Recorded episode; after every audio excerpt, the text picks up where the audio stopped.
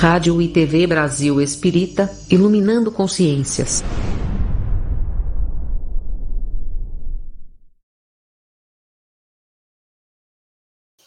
Olá, meus amigos, olá, os nossos queridos companheiros aqui da Rádio e TV Brasil Espírita, queridos amigos da Rádio Web, sejam todos muito bem-vindos.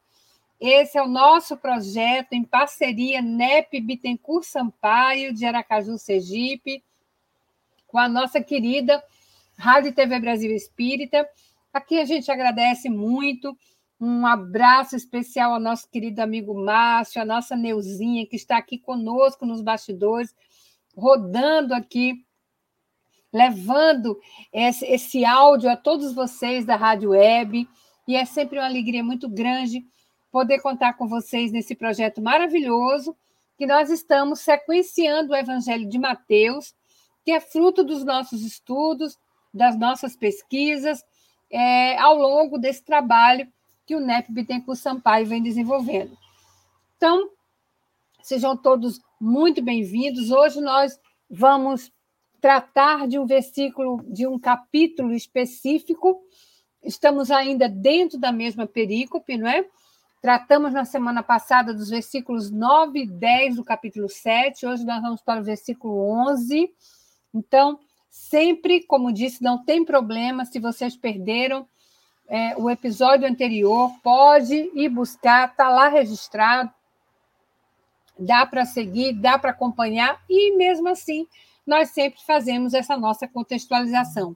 Então, hoje vou dar o meu boa noite logo a essa querida amiga Eliane Vargas, a nossa querida Lia. Boa noite, Lia, nossa companheira de hoje aqui também, dos nossos comentários. Boa noite, Eusa. Boa noite, Silvan. Boa noite a todos que estão aí nos ouvindo e nos vendo.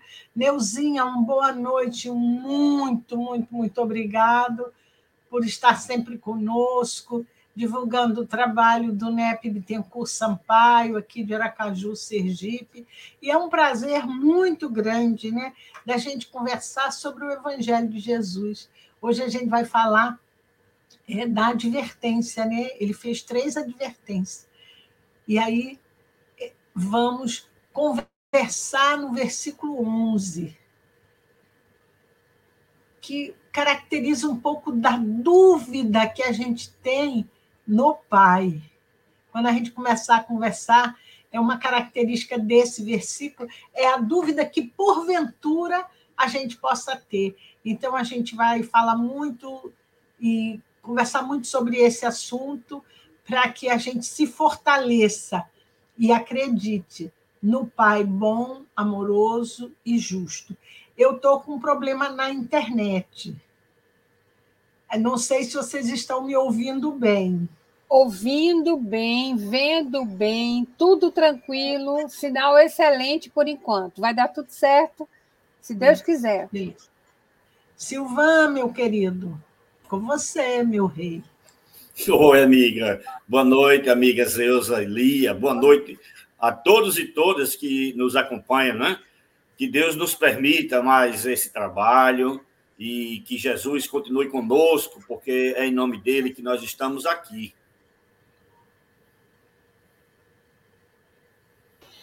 Então, é, vamos começar então, né, pessoal? Vamos trazer então.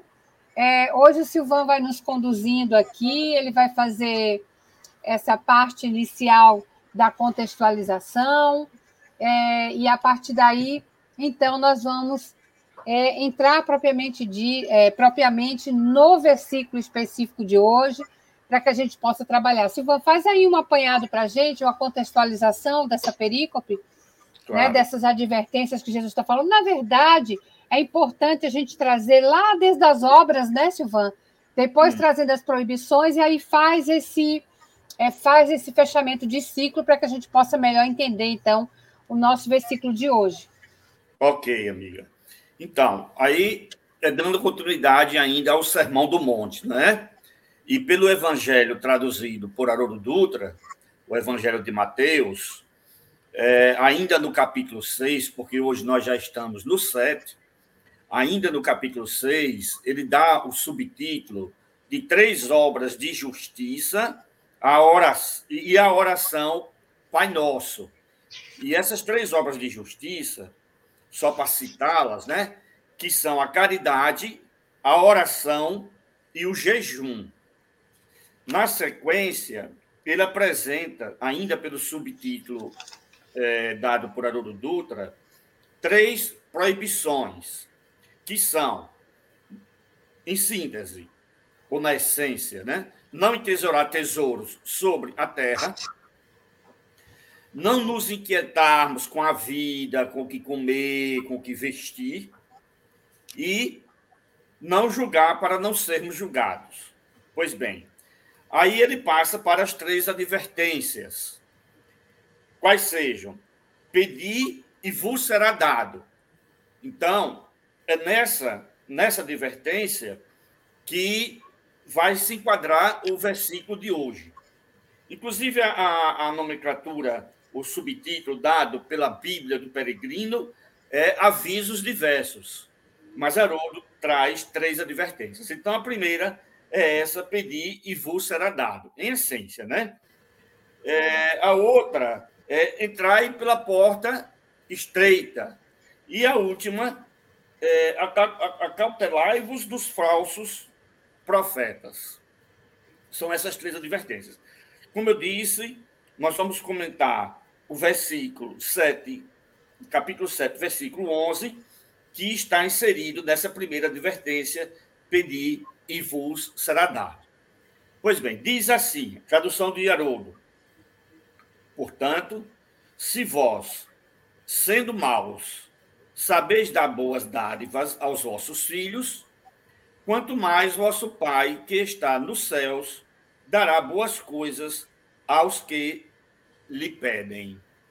Na, na no, no, no, Evangelho de Lucas, capítulo 11, versículo 13, é, essas boas coisas, é, quando ele diz aqui, dará boas coisas aos que lhe pedem, consta, dará o Espírito Santo. A gente entendendo que se trata, então, de, de assistência divina, de intuição, com inspiração divina, não é? Mas só é essa a única diferença entre os dois evangelistas.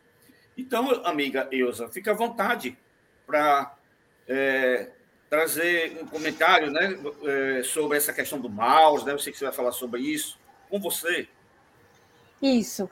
É, veja, é, inicialmente é importante, né, como nós já tratamos também desses versículos anteriores, principalmente para que a gente possa fazer, para a gente ter a compreensão do que, que Jesus nos oferece aqui nessa primeira advertência, primeira e grande advertência, né? É, ele nos diz que tudo aquilo que a gente pedir será dado, tudo aquilo que a gente buscar, nós vamos encontrar, e sempre que batermos, será aberto para nós. Então, como nós já dissemos aqui, são verbos de ação, é um ativismo do homem para com Deus. Então, sempre haverá essa busca, esse segmento do homem né, nesse entrelaçamento com Deus, no esforço de cada um, e quem deve pedir, quem deve buscar e quem deve bater era o homem. E aqui Jesus começa a nos dizer, principalmente, é, meus amigos, que é, nossos olhos ainda são olhos da matéria, nossos olhos representam ainda, dentro das nossas decisões, com base na matéria, por sermos ainda espíritos imperfeitos, né? Temos que ter a percepção e a compreensão daquilo que é necessário para nós. Então, no versículo é, seguinte, no versículo 10, né? É, é, aliás, no versículo 9, nós já vamos ter aí mais ou menos essa dica. É como se a mensagem tivesse cifrada e aos poucos a gente vai decodificando o que Jesus quer dizer. Então ele diz, ó, pede e será dado, busca, busca e encontrarás, batei e será aberto. Aí logo depois ele diz: pois todo aquele que pede recebe, e aquele que busca encontra, e o que bate será aberto. Pois qual dentre vós é homem que pedindo um pão a seu filho lhe dará ao pai um pedaço de pedra, né? ou pedindo um peixe, lhe dará uma serpente. Então, veja, o que, que Jesus quer dizer então aqui? O que é que ele quer chamar a atenção e que ele está sinalizando para a interpretação do versículo de hoje? Ele quer dizer que Deus não se engana. Então, é Deus dar exatamente aquilo que é necessário para o nosso aperfeiçoamento espiritual. Então, a, o pão, né, ele tinha o formato daquela pedra, né, do pedaço da pedra, que era redondo também. E como também o peixe existia, né, por isso ele fala o peixe a serpente, aquele peixe que parecia uma serpente mesmo e que era considerado impuro porque não tinha barbatana nem escamas, né? Então não era é, é, os judeus não comiam porque eram considerados impuros.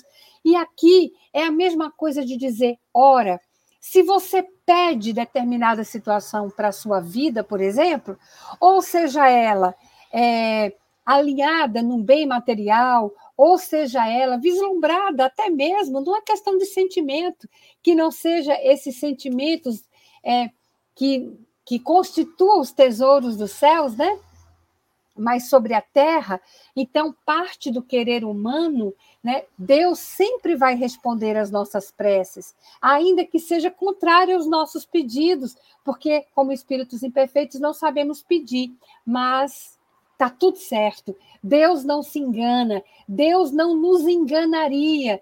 Então, Senhor, eu estou pedindo tanto aqui esse cargo de poder, por exemplo, de chefia na minha repartição, no local onde eu trabalho. Eu tenho orado por isso, né? Mas eu ainda tenho muito orgulho, muita vaidade. Então, ora, Deus sabe que se eu conseguir aquele cargo, talvez ele seja para mim uma derrota espiritual, porque isso vai apenas fomentar, incitar esse meu egoísmo, né? essa catarata do egoísmo. Então, o que, que ele faz? Muitas das vezes, nós, nós somos conduzidos a uma situação, por exemplo, do desemprego né? E aí não entendemos, Senhor, mas eu orei tanto, eu tinha condições, né? Como é que agora eu estou desempregada? E aí a gente começa a ter a percepção de que nós estamos recebendo isso é só um exemplo, gente. Aquilo que é proveitoso para o nosso espírito, porque vamos desenvolver o processo da resiliência, da humildade, até que sejamos restabelecidos na condição anterior, mas já curados daquela vicissitude. Então, Deus não engana. Se pedimos um pão, né, ele vai nos dar o pão, mas o pão para o nosso espírito, um pão que alimenta o nosso espírito, que serve como luz de redenção.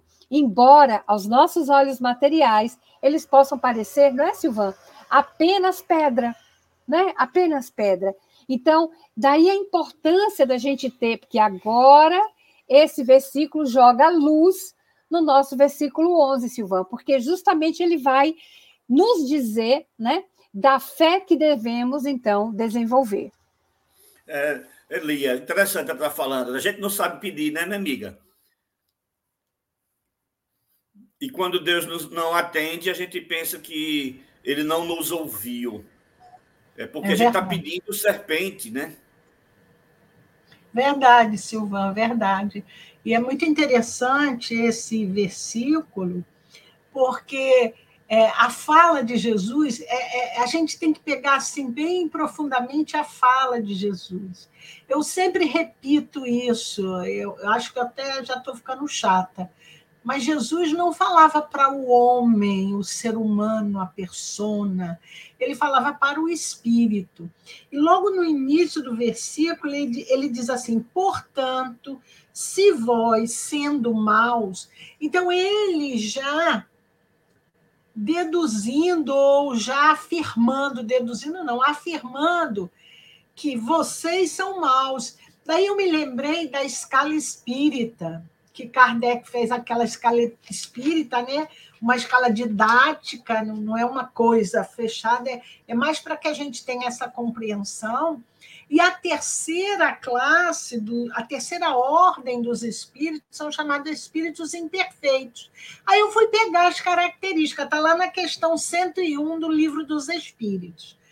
Características gerais: predominância da matéria sobre o espírito, propensão ao mal, ignorância, orgulho, egoísmo e todas as más paixões que lhe são consequentes.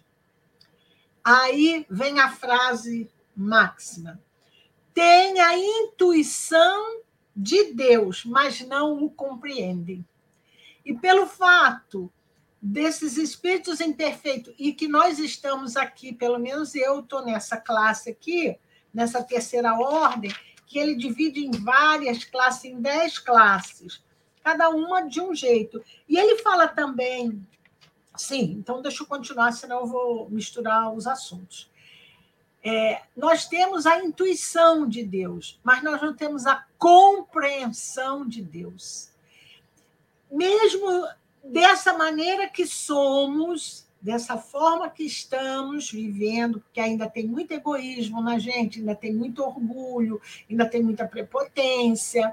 Nem todos fazem o mal, nem todos nós está na, fazendo o mal pelo mal, óbvio, mas ainda somos muito ignorantes, nós somos intolerantes, somos egoístas, muitas vezes nos pegamos é, com atitudes extremamente egoísticas. Então, como a gente não compreende Deus, a gente compreende, tem a intuição de Deus, mas não compreende Deus, mesmo nesse limite nosso, se um filho pede um pão, a gente dá uma serpente? Se nós, na nossa deficiência intelectiva e moral, a gente procura dar o melhor para o filho, que dirá Deus. Então, quando Jesus diz aqui, ó, se vós sendo maus, sabeis dar boas dádivas. Quer dizer, se você, com essa sua ignorância toda, com a sua intolerância, com as suas crises de vaidade, egoísmo, de, perso de personalismo, você dá ao seu filho, você consegue amar o seu filho, que dirá o Pai? Que dirá Deus? que está nos céus, no sentido de que é tudo, é a grandeza maior. Então, a gente já começa isso é, se percebendo e se colocando no nosso lugar. No nosso lugar. E aí, eu não sei se devo ou se eu, se eu passo para a Eusa falar um pouco dessa compreensão de Deus, né? Que, que, que, a gente Vamos. deve ter. Oi? Ou passo para você? Vamos na sequência, né? Então, agora eu queria abrir só um parênteses, pedir licença a vocês para explicar para as pessoas que estão nos ouvindo que eu fiz uma, eu fiz uma cirurgia na boca há oito dias. Está tudo ainda meio dormente e eu estou meio sem, sem noção. E tá, acho que está soprando um pouco, viu? Porque fica tudo é, adormecido, insensível, tá? Por isso que eu até estou falando um pouco mais alto para compensar, viu? Mas, olha, você, é, nas características dos espíritos imperfeitos, você lê uma que eu gostaria de desenvolver um pouco ela. A questão da propensão ao mal. Porque, é, como sabemos pela doutrina espírita, Deus nos cria, né? cria os espíritos simples e ignorantes, nem bons nem ruins. A questão da propensão ao mal dos espíritos imperfeitos espíritos atrasados, né, que são a quase totalidade dos que é, encarnam em mundos é, semi-primitivos ou mundos inferiores, como é o nosso planeta Terra. Aqui é um mundo de provas e expiações, portanto, é apenas no segundo degrau de uma escala de cinco. Claro, tudo bem, graças a Deus estamos deixando esse segundo degrau, passando para o terceiro. Mas se é um mundo inferior, os espíritos que aqui encarnam, raras exceções em grandes missões, são espíritos atrasados. São espíritos assim, tão mal no sentido de falho, de atrasado. Então, se temos esses espíritos têm a propensão ao mal, eles também têm a propensão ao bem. Não é um determinismo, não é uma coisa que é própria do espírito. É uma característica passageira, porque, como eu estava dizendo, se fomos criados simples, ou fomos, né? Fomos criados simples e ignorantes, fomos criados para evoluirmos, para nos aperfeiçoarmos, para nos espiritualizarmos. Então, essa questão de ter propensão ao mal é uma questão só de estágio, que caracteriza a nossa proximidade com o nosso, o nosso tempo de homem primitivo, de homem ainda muito vinculado às coisas materiais. Entendeu? Inclusive, no livro Boa Nova, que é do espírito Humberto de Campos, pela psicografia de Chico Xavier, é, nesse, nesse capítulo nesse capítulo 26, a negação de Pedro, a certa altura, Jesus diz que o homem do mundo é mais frágil do que perverso. Na verdade, é, é uma fragilidade. O, o mal, no fundo, no fundo, a gente pode dizer que é a ausência do bem. Assim como um local que não tem calor, tem frio, entendeu? Então, quando a gente é, negligencia o bem, na verdade, está ocorrendo aí, está dando ensejo ao surgimento do mal. Porque haveríamos de pensar também, sabemos pela doutrina espírita e também por, por outras religiões cristãs, que Deus é todo-poderoso, que Deus é o Criador, que Deus é onipresente, onisciente, que tudo pode, e que é soberanamente bom, ou digamos que é a bondade.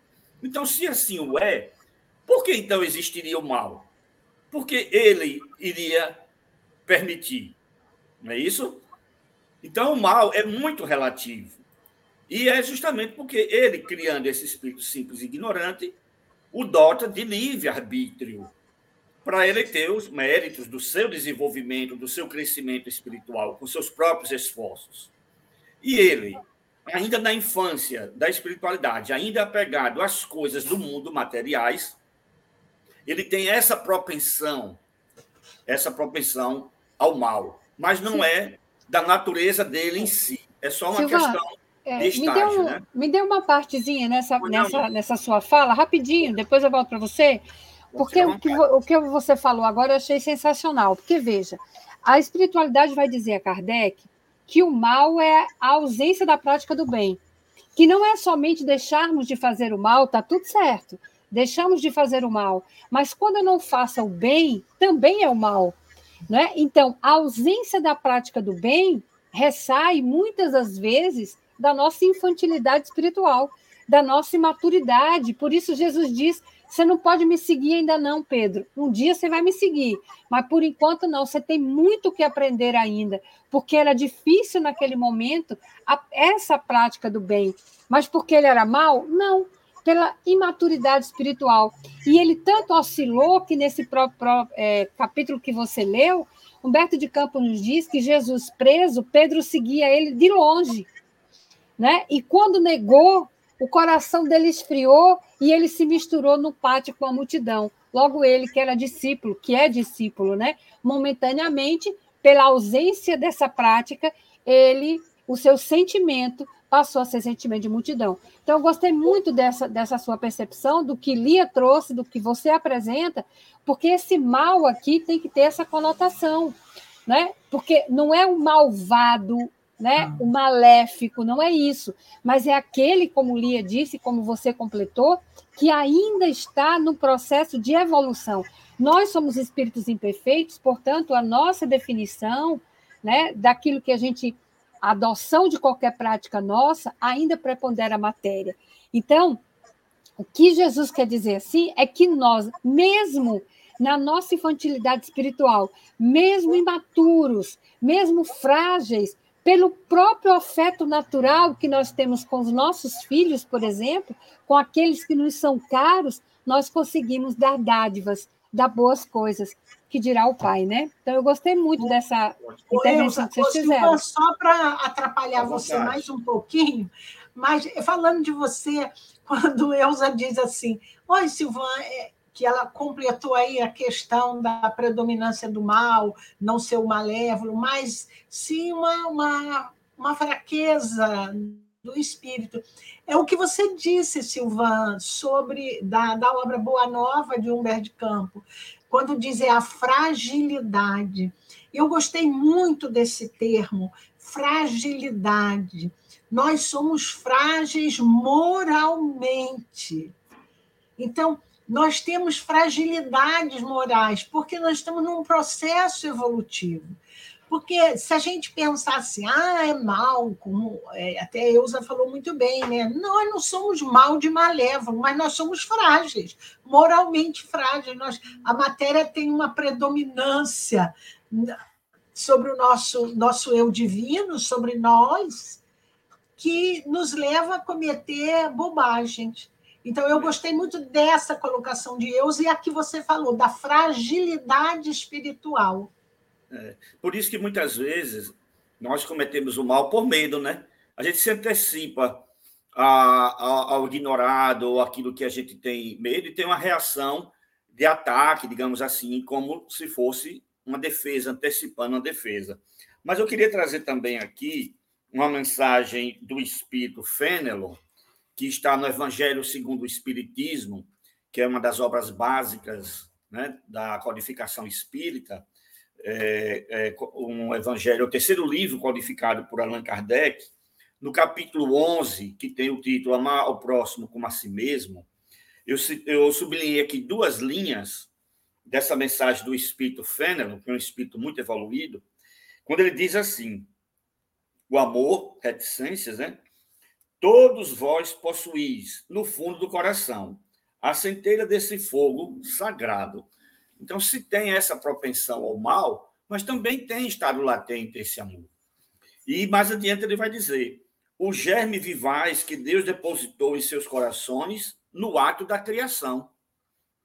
Esse germe se desenvolve e cresce com a moralidade e a inteligência. Mas na frente, se tiver oportunidade, eu queria passar para eles agora. Aí eu tenho umas anotações aqui sobre a questão do homem primitivo, né? mas aí fica à vontade. Vamos ver aí o desenvolvimento de Deus, amiga, por favor. Não, é nesse sentido mesmo, Silvan. Essa última parte que você falou ficou sensacional. Porque quando Jesus. Veja, por que, que eu falei que ele começa a dar dica? É, codific, é, é decodificando mesmo, gente. Porque ele abre no versículo 9, no versículo 10, no versículo 9 e no versículo 10 ele dá a dica. Né? Nos versículos anteriores, 7 e 8, vem a ação humana e no versículo 9 e 10, ele dá a dica para a interpretação, a chave que a gente precisa para a interpretação do 11. Então, porque se vós sendo maus, quer dizer, portanto, sendo vocês ainda tão imperfeitos, mas possuindo esse afeto natural, consegue dar dádivas boas. E olha só, gente, olha qual é o termo utilizado: dádivas. Ou seja, o que Jesus quer dizer? O filho não precisa nem pedir, né? Porque dádiva é uma graça. Às vezes o filho nem merece, porque graça não é o que merecemos, mas o que necessitamos. Então, dádiva é nesse sentido, né? Então, quando a gente diz assim, isso é uma graça divina, não é? Muitas vezes não é porque a gente merece, não. Deus nos dá porque nós necessitamos. A vinda do Cristo foi uma graça, porque nós necessitávamos da, da presença dele, né? embora não merecêssemos. Então, quando aqui nesse versículo Jesus diz que nós, ainda que imperfeitos, mas mesmo assim, pelo afeto natural que já desenvolvemos, pela nossa consanguinidade ou pela, pelos laços mesmo espirituais que desenvolvemos com os nossos filhos, sabemos dar dádivas, ou seja, eles não precisam nem pedir, né? às vezes nem mereçam, mas ainda assim nós apresentamos essas dádivas né? aos nossos filhos. Então, isso é muito importante. É, e, e, outra coisa, é, de, é, alinhamos e trabalhamos aqui a questão, da, como Lia disse, né, e Silvan, da nossa infantilidade, da nossa fragilidade, né, com tanto tempo de evangelho, e a gente ainda permanece tão frágil na concretude dessa proposta, mas quando nós vamos trabalhar a figura de Deus, por exemplo, que está lá na primeira questão que abre o livro dos Espíritos, que é Deus, né? Deus é inteligência. Acabou, gente. Então, como que eu posso duvidar dessa inteligência suprema, achando que Deus está me dando uma serpente se eu estou pedindo mais básico que o peixe? Como é que ele vai me dar uma pedra se eu estou pedindo o alimento mais sensível que é o pão, né? que o meu sistema digestório já consegue digerir. Então, ele é a inteligência suprema, nós somos princípios dessa inteligência, mas ele é a inteligência maior. Então, não há o que se duvidar. A gente até brincou, né? Numa das nossas reuniões, quando a gente. A gente ainda tem o atrevimento de dizer que Deus escreve errado, não é? Torto. Né? Então, Deus escreve certos por, certo por linhas tortas. Não há linhas tortuosas nos planos divinos. Então, nós, com o nosso olhar defeituoso ainda, sem a lente, ou melhor, não é sem lente, é ainda obscurecida pelo véu, como está lá em Proleguma no, no, na, no livro dos Espíritos, né? obscurecido pelo véu do orgulho, da vaidade, do egoísmo, a gente ainda não consegue ter essa percepção, né, Silvan? Então, eu, eu, eu tenho isso assim em mente, gente, que nós precisamos buscar mais essa questão primeira, né, Lia? Do livro dos Espíritos. Deus é inteligência, inteligência suprema. Então, é. tudo que vem de Deus é bem feito, né, Silvan? Exatamente. Lia, você quer falar alguma coisa, amiga? Eu quero, queria, eu quero pegar a, a mensagem de Fênelon que você falou, e você disse assim: portanto, temos o amor em estado latente. E é tão legal isso, gente, porque Fenelon começa assim: o amor é, é de essência divina, é divinal. Deus é amor.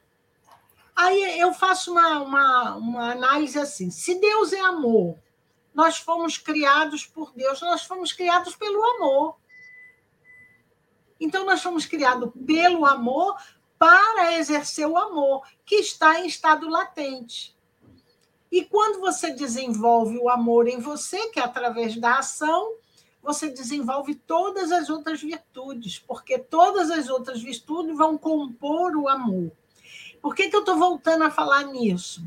Porque eu disse que nós somos frágeis, que nós somos espíritos imperfeitos, e tarará.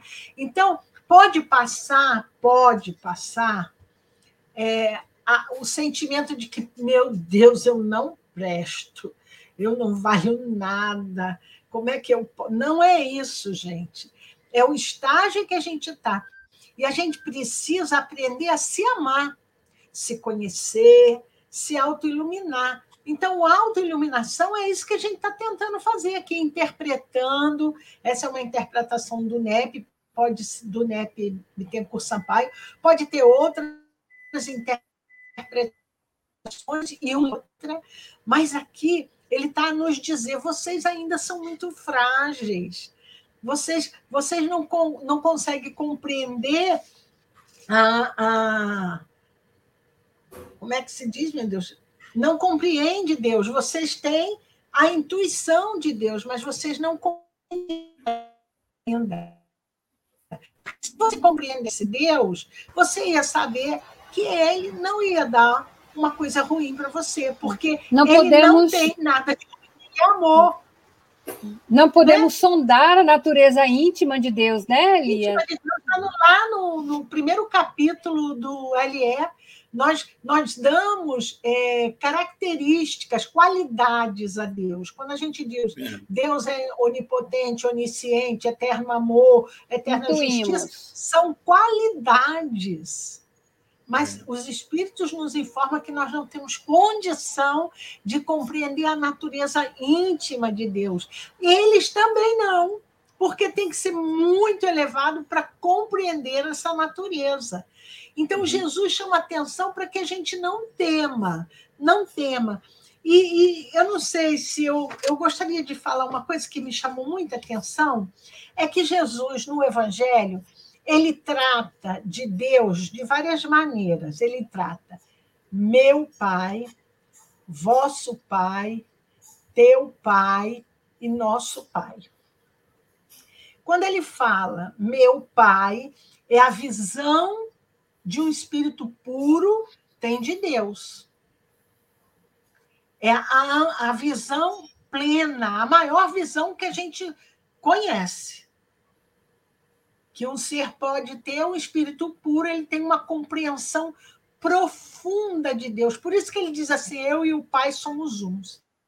Unha e cutícula. já está tão próximo, tão próximo, porque a gente também tem que tirar a ideia do Deus antropomórfico, porque aí a gente vai pensar que Deus é um homem e tal, e não é isso. Se a gente pegar a primeira pergunta do livro dos Espíritos, Kardec pergunta: que é Deus? Ele não pergunta quem é Deus. Quem seria a pessoa, mas que pode ser qualquer coisa. E eles respondem: é a, a inteligência divina, causa primária de todas as coisas. Então, é, Jesus, a gente tem notícia assim de Jesus que ele compreende Jesus, é, Deus de uma forma ampla.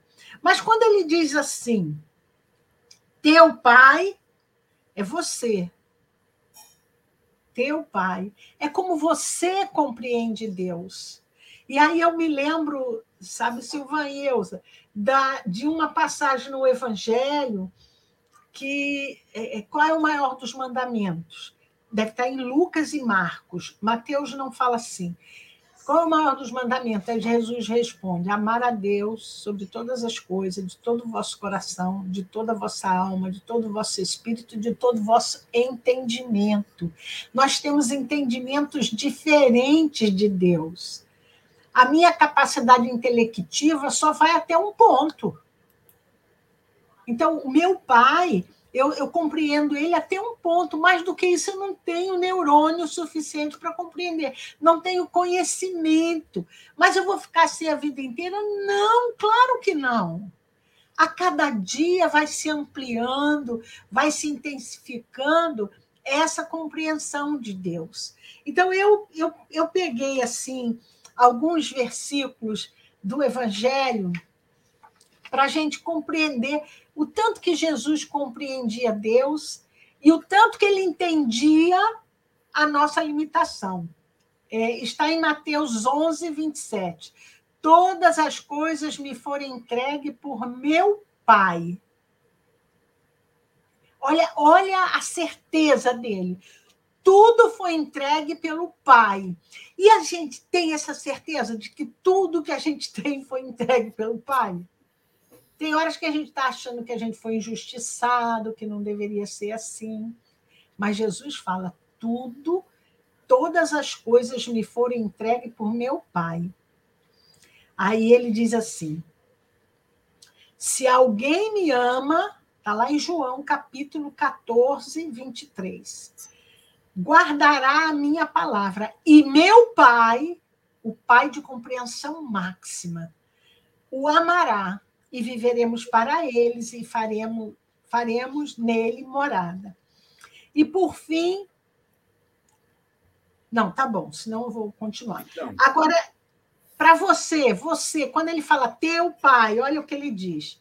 Mas vocês não devem ser chamados de mestre, um só é mestre de vocês, e todos vocês são irmãos. A ninguém na terra chame de pai, porque você só tem um pai, aquele que está nos céus. Então, agora você, a sua compreensão, o seu entendimento, você só tem um pai, é aquele que está no céu é aquele maior. Então, agora Jesus fala para a sua compreensão, para a minha compreensão. Aí ele diz, isso está lá em Mateus 23. Depois ele diz assim: Mas tu, quando orares, entra no teu aposento e fechando a tua porta e ore ao teu Pai, a Deus que você compreende. Uhum. Ele não pede muito, não. Ele pede que a gente compreenda Deus de acordo com a nossa capacidade.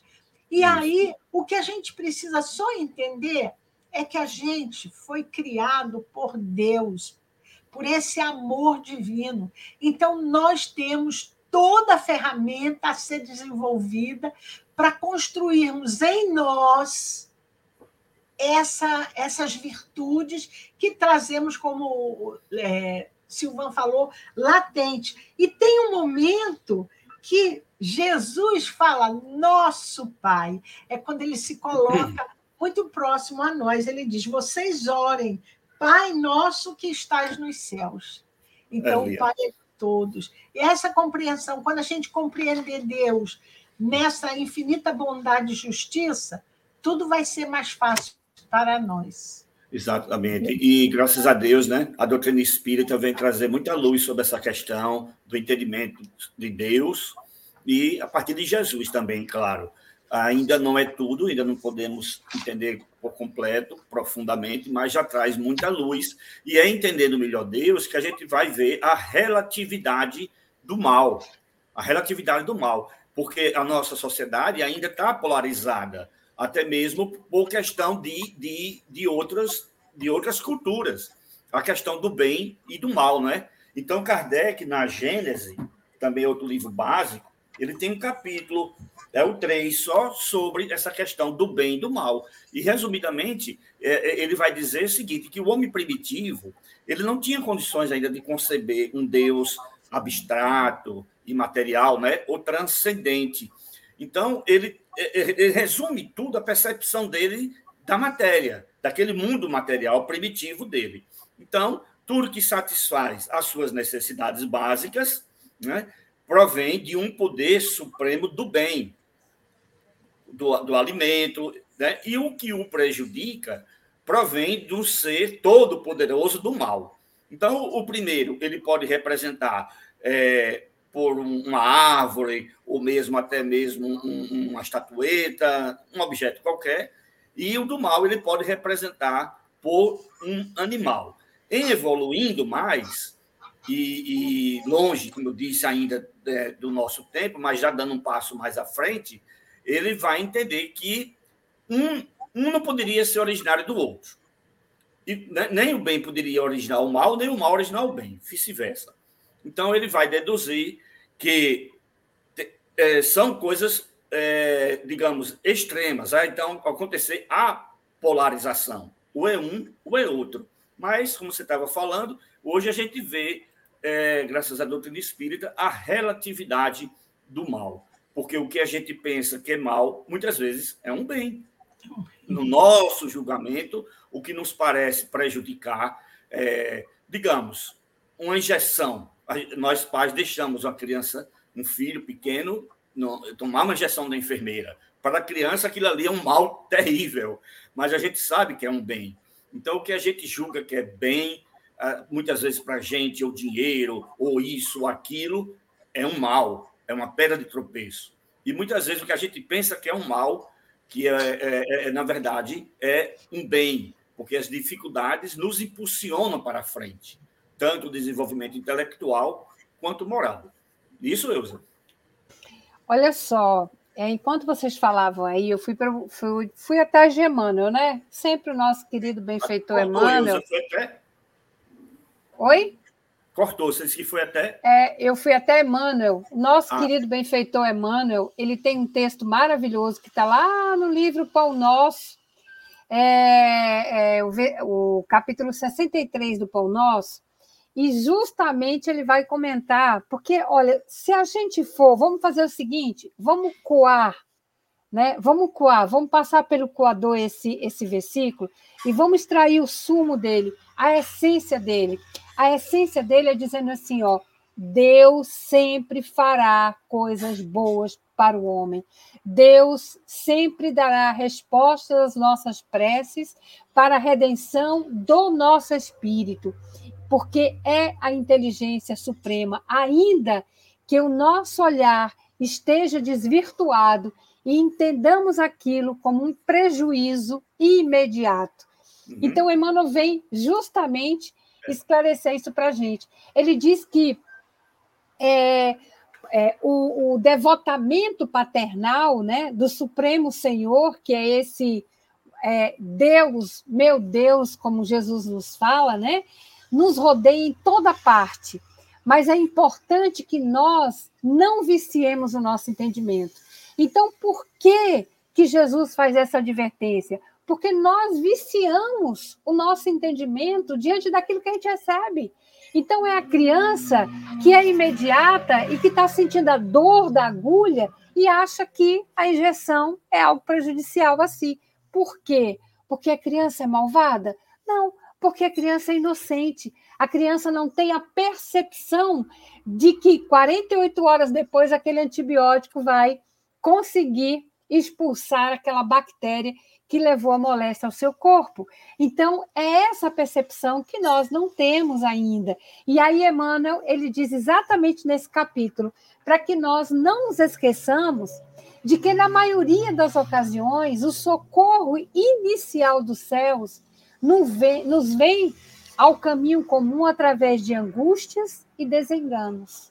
Achamos que são angústias e desenganos, então, aguarda, porém, confiante a passagem dos dias, porque o tempo é o nosso explicador silencioso e ele revelará ao nosso coração a bondade infinita desse Deus de amor que nos restaura a saúde da alma por intermédio do espinho da desilusão ou do amargoso elixir do sofrimento. E ele exemplifica, viu, gente? Ele ainda diz que Deus liberta a atmosfera asfixiante com os recursos da tempestade e a gente reclama da chuva. Está chovendo muito, né? Ah, eu não posso, eu tinha uma atividade para fazer, mas está caindo a tempestade. Deus está liberando essa atmosfera asfixiante. Defende a flor com os espinhos.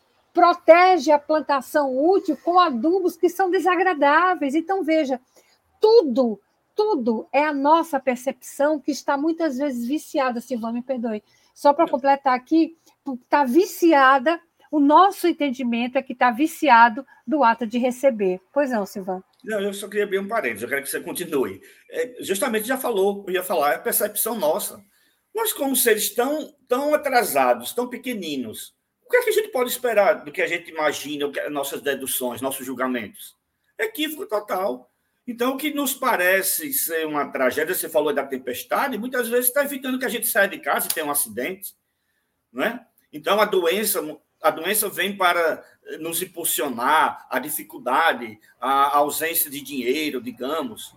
E a, a, a, o que a gente julga que é um mal, na verdade, é um bem. E que muitas é. vezes, uma criança, por exemplo, que ganha um chocolate ao, ao meio-dia antes do almoço, ela julga que aquilo é um bem. E sabemos nós que é um mal está substituindo uma, uma, alimentação saudável por outra.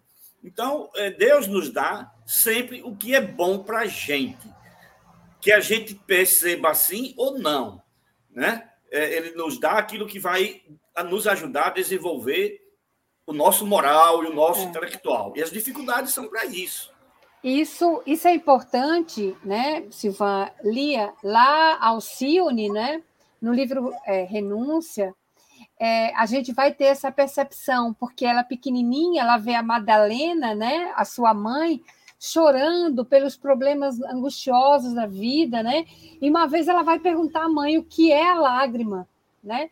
E a mãe vai dizer que assim como a chuva que irriga o solo, né? Que vai fazer a proteção para que a, a semente possa germinar, a lágrima vai irrigar o solo impermeável do coração para que a gente possa ali tratar com a boa semente, né? E aí Alcione olha para a mãe e diz assim: Mamãe, quando é que vai chover dos meus olhos? Porque todos nós temos que ter essa percepção que, para engrandecimento do nosso espírito, precisamos passar, por exemplo, para sentir o perfume da flor, eu preciso ter a percepção dos espinhos, né? Então, é disso que Emmanuel está falando. Então, não há nada de errado nos planos divinos, né, Lia? Está tudo certo, apenas o que muda é a nossa percepção.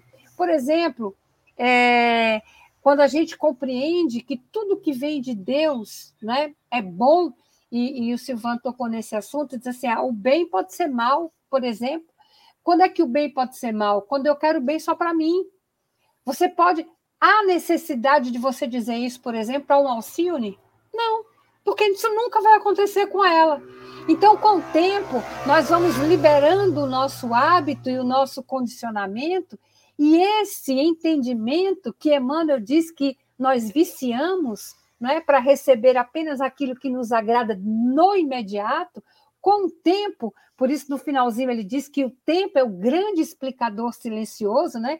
Emmanuel, em outro texto, ele ainda diz assim que o tempo ele não respeita aquilo que ele não ajuda a construir, porque vai segmentando na gente né, esse hábito verdadeiro e tirando esse vício de entendimento para que tudo aquilo que acontece em nossa vida, a gente, a gente falar assim, obrigada, Deus, né?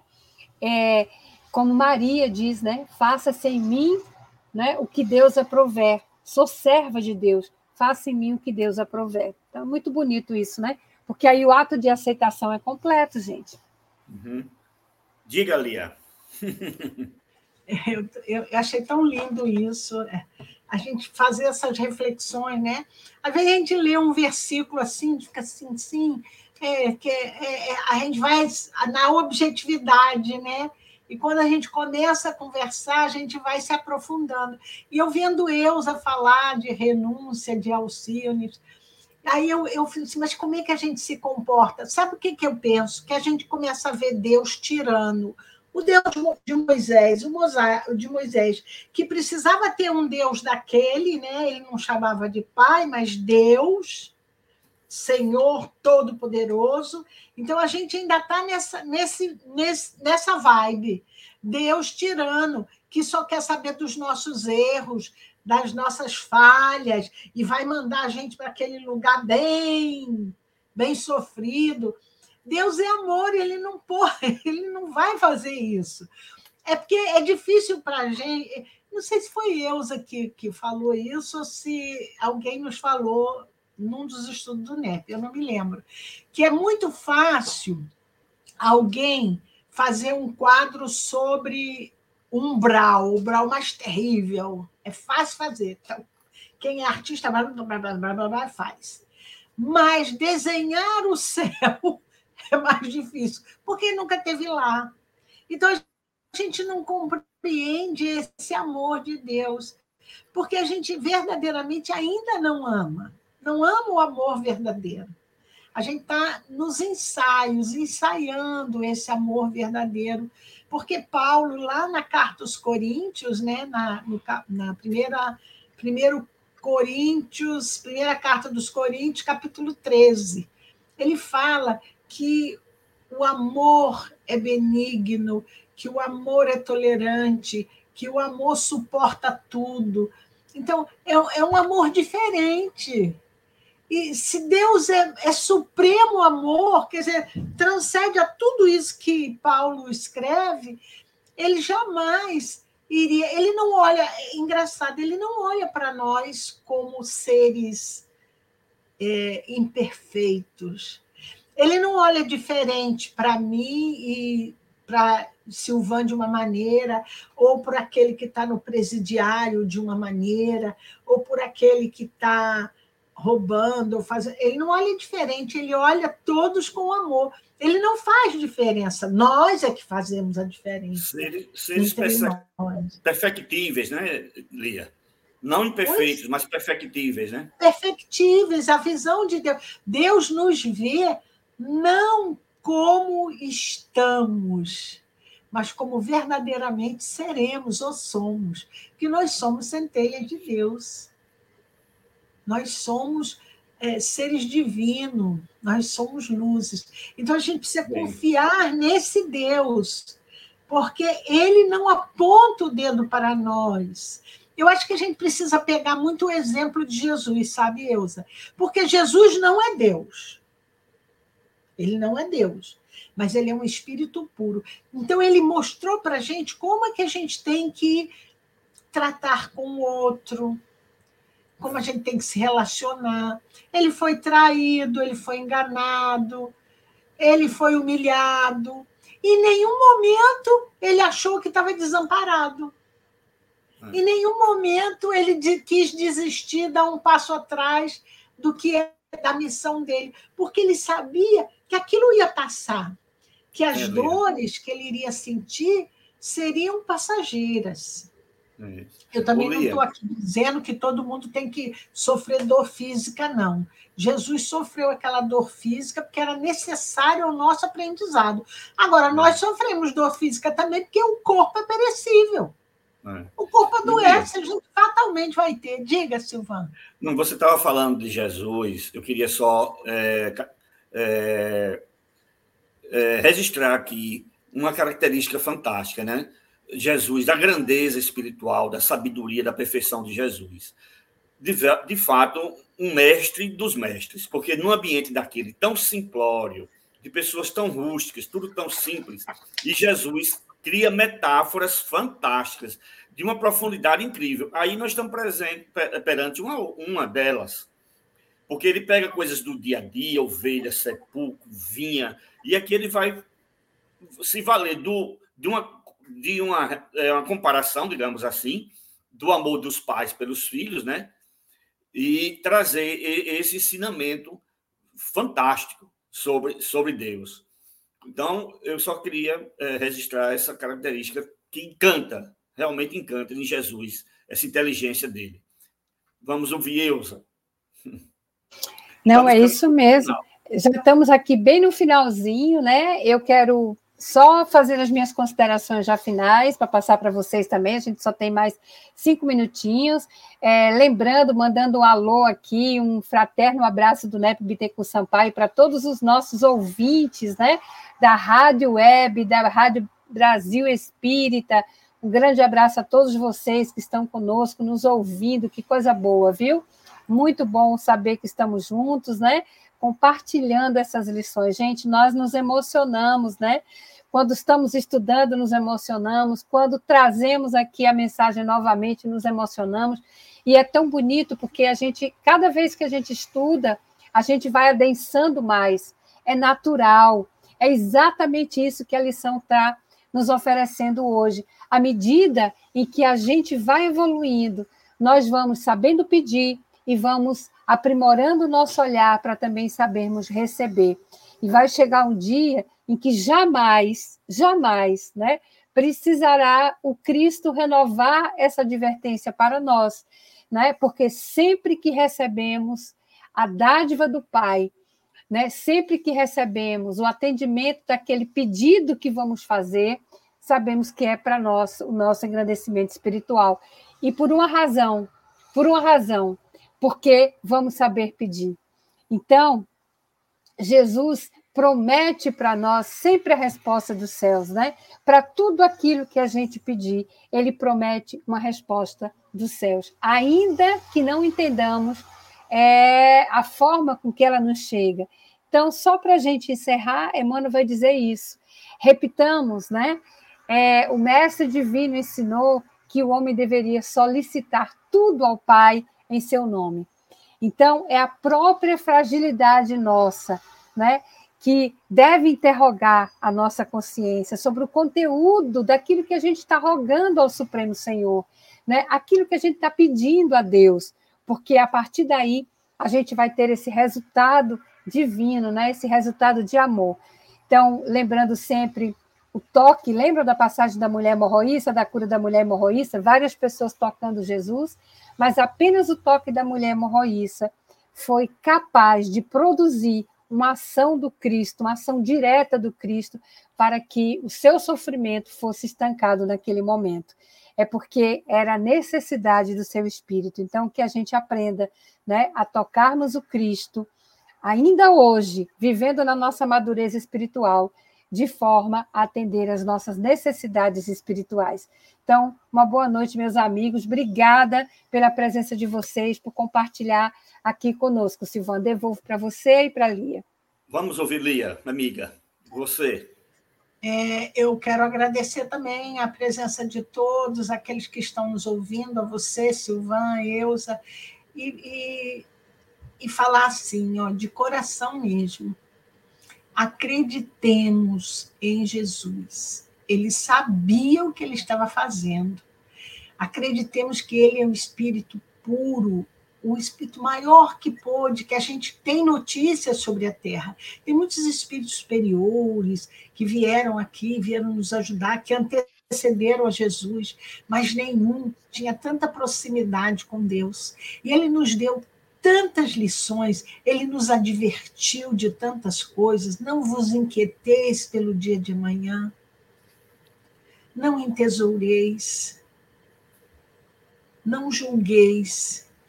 E ele aqui fala para a gente assim: não duvide de Deus, não tenha medo de Deus. Deus é Pai, é Pai meu, seu e nosso, de acordo com você entender Deus, mas Deus é amor. E tudo que você pedir a Deus vos será dado na medida da sua necessidade. Porque ainda não sabemos pedir, às vezes a gente pede o que não deve. Se Deus não ouviu a minha esposa, ouviu sim, ouviu plenamente, é porque é a tal injeção que a gente tem que dar na criança, é o remédio amargo que a gente tem que dar. É esse a redenção da nossa alma, a experiência que a gente tem. A gente vive uma experiência de amor. Por amor, Deus nos oportunizou a reencarnação, para que a gente evolua, saibamos aproveitar todos os momentos, todos os tempos, que o tempo é de Deus e a gente tem que viver esse tempo plenamente. Que Deus abençoe a todos, muita paz para todos. E graças a Ele tivemos mais essa oportunidade, correu tudo bem, não é? Então, muito obrigado a todos que nos acompanharam, muito obrigado principalmente ao Pai por esta oportunidade. E lembrando que na próxima semana comentaremos, né, Bitico Sampaio comentará o, o capítulo 7, versículo 12, que em síntese é não fazer aos outros aquilo que gostaríamos que nos fossem feito. Muito obrigado, até segunda-feira. Regra áurea, gente. Um grande abraço.